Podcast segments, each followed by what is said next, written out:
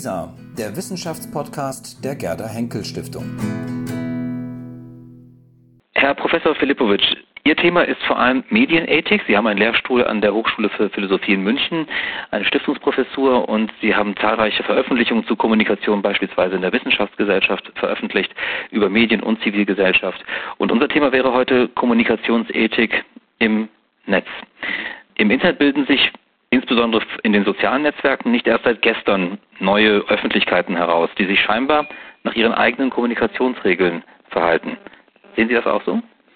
Also ich glaube, zunächst einmal sind das die gleichen Kommunikationsregeln, im Prinzip die gleichen Kommunikationsregeln wie in unserem Alltag auch.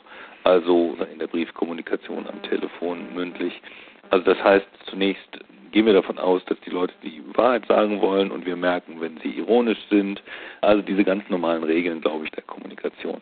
Natürlich ändert sich aber sozusagen in jedem Medium, in dem wir miteinander kommunizieren, ein bisschen auch die Art und Weise, wie wir das tun und mit welchen Regeln wir das tun. Also am Telefon reden wir anders miteinander als live und im Netz ist es nochmal anders. Ich glaube, die größte Herausforderung, das müssen wir Menschen erstmal lernen, ist sozusagen mit der Möglichkeit von anonymer Kommunikation umzugehen. Also das heißt, wir haben einen Avatar und geben uns einen Namen und schreiben und antworten und argumentieren ohne unseren Klarnamen, häufig ohne unseren Klarnamen. Und das führt doch bei manchen, glaube ich, zu einer übersteigerten Empörung etc. Und ich glaube, dass das unserer Kommunikation nicht gut tut.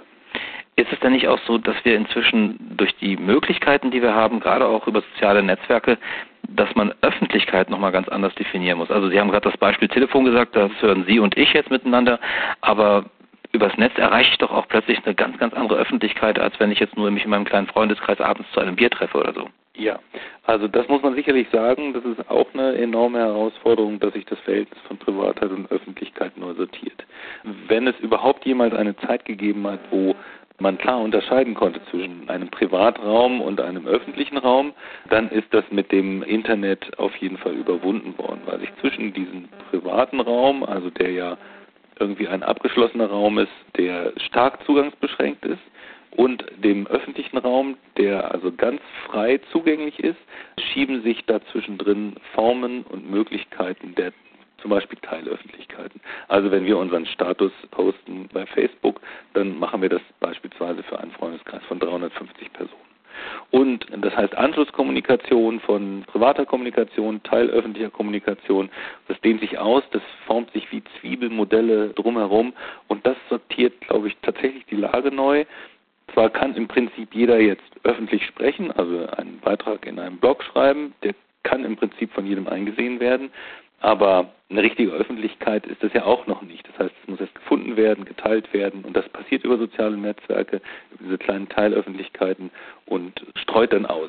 Und dann gibt es so Wellen, also Selbstverstärkungswellen. Das sortiert die Situation in der Tat neu. Mhm. Veröffentlicher waren ja vor allem bisher Medien, also Medien, die vor allem sozusagen wie in einer Einbahnstraße funktioniert haben. Die Zeitung wird gedruckt, am nächsten Tag ans Kiosk gebracht, ich kann sie kaufen und lesen. Das Fernsehen strahlt was aus, das Radio strahlt etwas aus. Jetzt können die Nutzer von Medien die Medien multiplizieren, indem sie sie einmal weiterstreuen und gleichzeitig kommentieren. Bekommt der Nutzer eine neue Macht? In gewisser Weise schon. Das heißt, wir können live kommunizieren, wir können auch Dinge kontrollieren, wir können auch sozusagen ganz andere Sichtweisen einbringen. Also von daher geht es schon um eine gewisse Demokratisierung von öffentlicher Kommunikation. Allerdings muss man das auch in mehrerer Hinsicht, glaube ich, einschränken. Also von Anfang an waren ja mit dem Internet die Hoffnungen tatsächlich auf demokratische Utopien auch verbunden, also dass sich die tatsächlich auch bewahrheiten. Aber wir sehen, dass das irgendwie doch nicht so richtig klappt. Also erstens, weil nicht jeder teilnimmt, weil sie zum Beispiel nicht können oder nicht wollen. Die Sprache ist oft so, dass sie wenig argumentativ ist, sondern mehr irgendwie fordernd oder Empörung transportiert. Und auf der anderen Seite muss man das, glaube ich, noch einschränken, weil auch schon die, sondern die klassischen Gatekeeper, also die Schlüssel Wärter von öffentlicher Kommunikation, die Journalisten, auch nicht immer nur für sich entschieden haben, sondern sich auch immer sozusagen an ihrem Publikum orientiert haben, welche Nachrichten sie durchlassen und welche Kommentare sie schreiben. Das heißt, die Situation hat sich neu sortiert, glaube ich schon. Es ist demokratischer geworden, die öffentliche Kommunikation, weil jeder tatsächlich real teilhaben kann. Aber es handelt sich auch nicht um eine sagen, komplette Neuerfindung jetzt von öffentlicher Kommunikation. Das gab es vorher auch schon. Mhm. Sie haben gerade schon die Journalisten genannt als Gatekeeper. Wie verhält es sich zwischen den bisherigen Veröffentlichern von interessanten Meinungen, von Meldungen und so weiter, wie eben den Journalisten und den Nutzern von Kommunikationsmedien wie jetzt Facebook oder Twitter beispielsweise? Lernt der eine vom anderen? Also kann man schon sagen, dass die Nutzer das nachmachen, was ihnen die Medien vorgeben, oder sind die Medien inzwischen so, dass sie auf das aufspringen, wie die Nutzer sich in solchen Netzwerken verhalten? Auch was die Sprache angeht beispielsweise, ja, gerade angesprochen. Genau, also ich glaube, das ist tatsächlich eine wechselseitige Bezugnahme, wie es früher vielleicht auch schon gab. Allerdings nicht so direkt, sondern eher indirekt. Heute ist das direkter.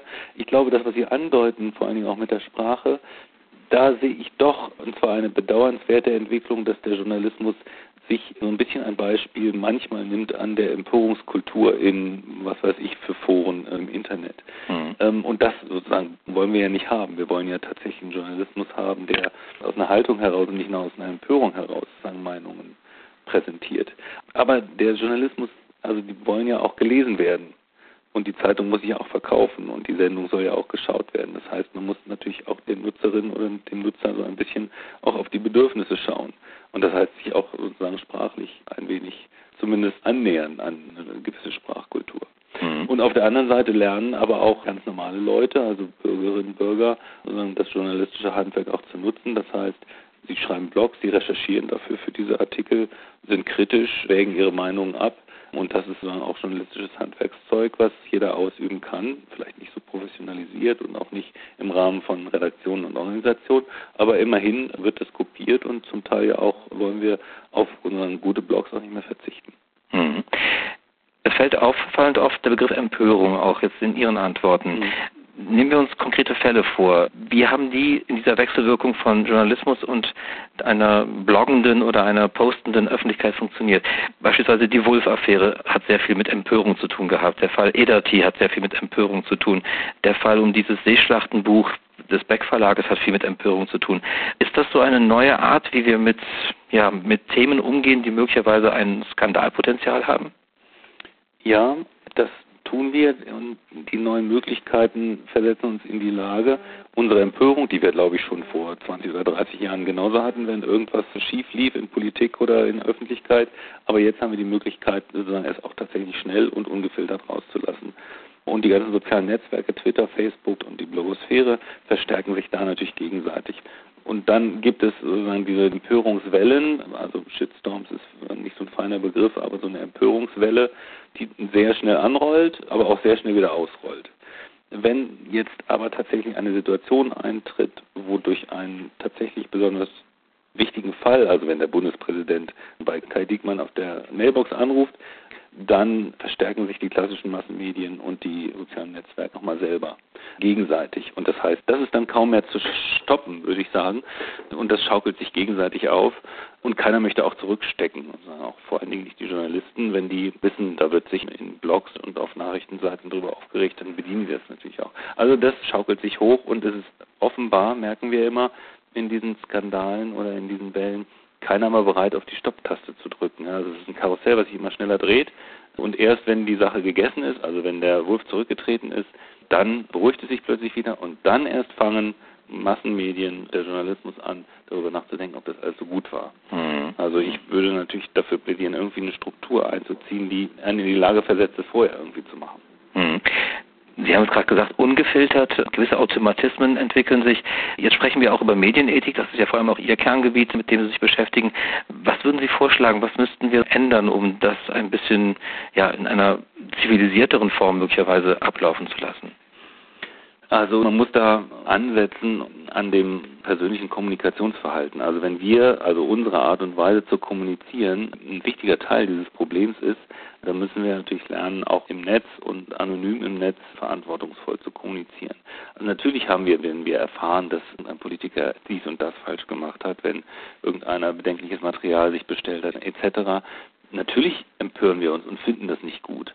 Aber die Versuchung unserer Empörung in dieser Weise auch gleich Luft zu machen, da wäre, glaube ich, zu fordern, dass man da einen Moment nochmal innehält und sagt, okay, welche Folgen hat eigentlich sozusagen mein Kommunizieren im Netz. Denn das ist nicht folgenlos. Jeder gibt seinen Teil ja dazu. Also das ist dann die individuelle Ebene von allen. Und der Journalismus, der muss sich halt emanzipieren, glaube ich, von einer Kommunikationskultur im Netz und tatsächlich auf eine Verlangsamung eher setzen als auf eine Beschleunigung. Das fällt natürlich dem Journalismus schwer, weil die Zeitung wird nur gekauft, wenn die Geschichte auch möglichst groß und schnell da ist. Aber ich würde die besondere Verantwortung des Journalismus eigentlich in diesem Kontext eher in einer Verlangsamung sehen. Mhm. Das ist sehr interessant, denn von Verlangsamung hört man eigentlich fast gar nichts, sondern im Grunde soll es ja immer schneller und immer höher und immer und immer weiter gehen. Wie kann man das versuchen umzusetzen? Wo müsste man da ansetzen? Ist es schon wichtig, so ein Fach beispielsweise zu etablieren wie Medienethik an Schulen oder als auch möglicherweise Fach an den Universitäten?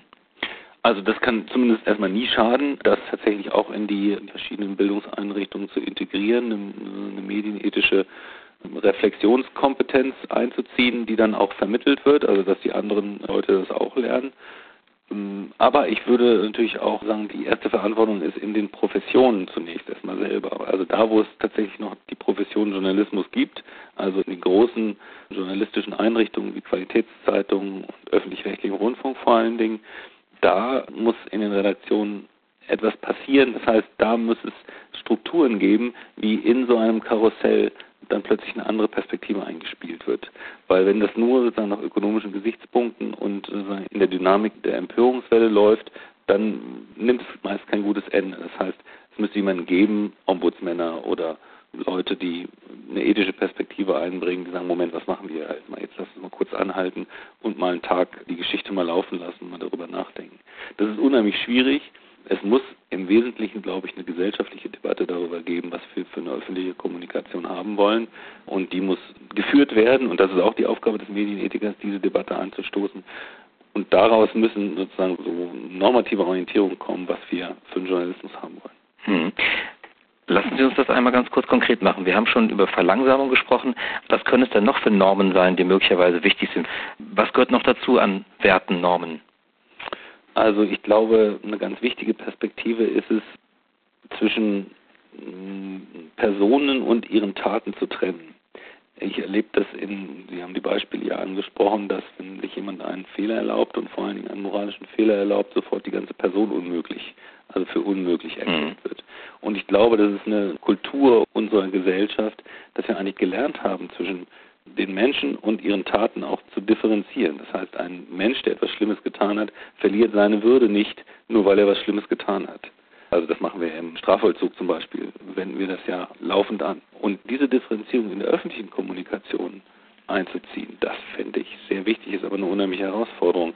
Erst dann nämlich können wir, glaube ich, öffentlich über Moral auch debattieren, wenn wir nicht gleich Personen für unmöglich erklären, die da sehr darunter leiden natürlich und auch kaum mehr da wieder rauskommen können. Also ihre Würde kann danach kaum mehr wiederhergestellt werden. Aber das ist ein Lernprozess, von dem ich jetzt auch nicht weiß, wie man ihn tatsächlich konkret befördern soll. Mhm. Das heißt, spielen hier möglicherweise ja, religiöse Normen, Werte eine Rolle? Also geht es hier um Respekt, um Toleranz oder was würden Sie noch sagen, sind Werte, an die man sich da orientieren sollte? Ich glaube, dass es nicht unbedingt äh, religiöse Werte sein müssen. Ich glaube, dass der Mehrwert sozusagen einer religiösen Perspektive eher in dem motivationalen Aspekt liegt. Also das heißt, warum sollen wir bestimmte Werte tatsächlich auch etablieren und auch durchhalten, auch in brenzligen Situationen? Da hilft einem Religion sehr. Aber sonst, glaube ich, kann man mit dem vernünftigen Menschenverstand oder mit der allgemeinen Vernunft alle wichtigen Normen, denke ich, schon begründen. Und immer die Frage, inwiefern man die sozusagen noch weiter differenziert. Sie haben jetzt ein paar genannt. Das sind Tugenden auch von Kommunikation, Wahrheit und Wahrhaftigkeit, Authentizität sind noch weitere Punkte. Das sind so aber eher Konkretionen von bestimmten normativen Perspektiven, die im Wesentlichen in Anerkennung der Würde des anderen und der Freiheitsorientierung unserer Gesellschaft. Also das sind sozusagen die Grundnormen, die wir dann sozusagen ausdifferenzieren. Respekt, Toleranz, Authentizität, Wahrheit und Wahrhaftigkeit. Das lassen wir gerne so stehen. Herr Professor Filipowitsch, danke Ihnen sehr für dieses Gespräch. Vielen Dank. Gerne.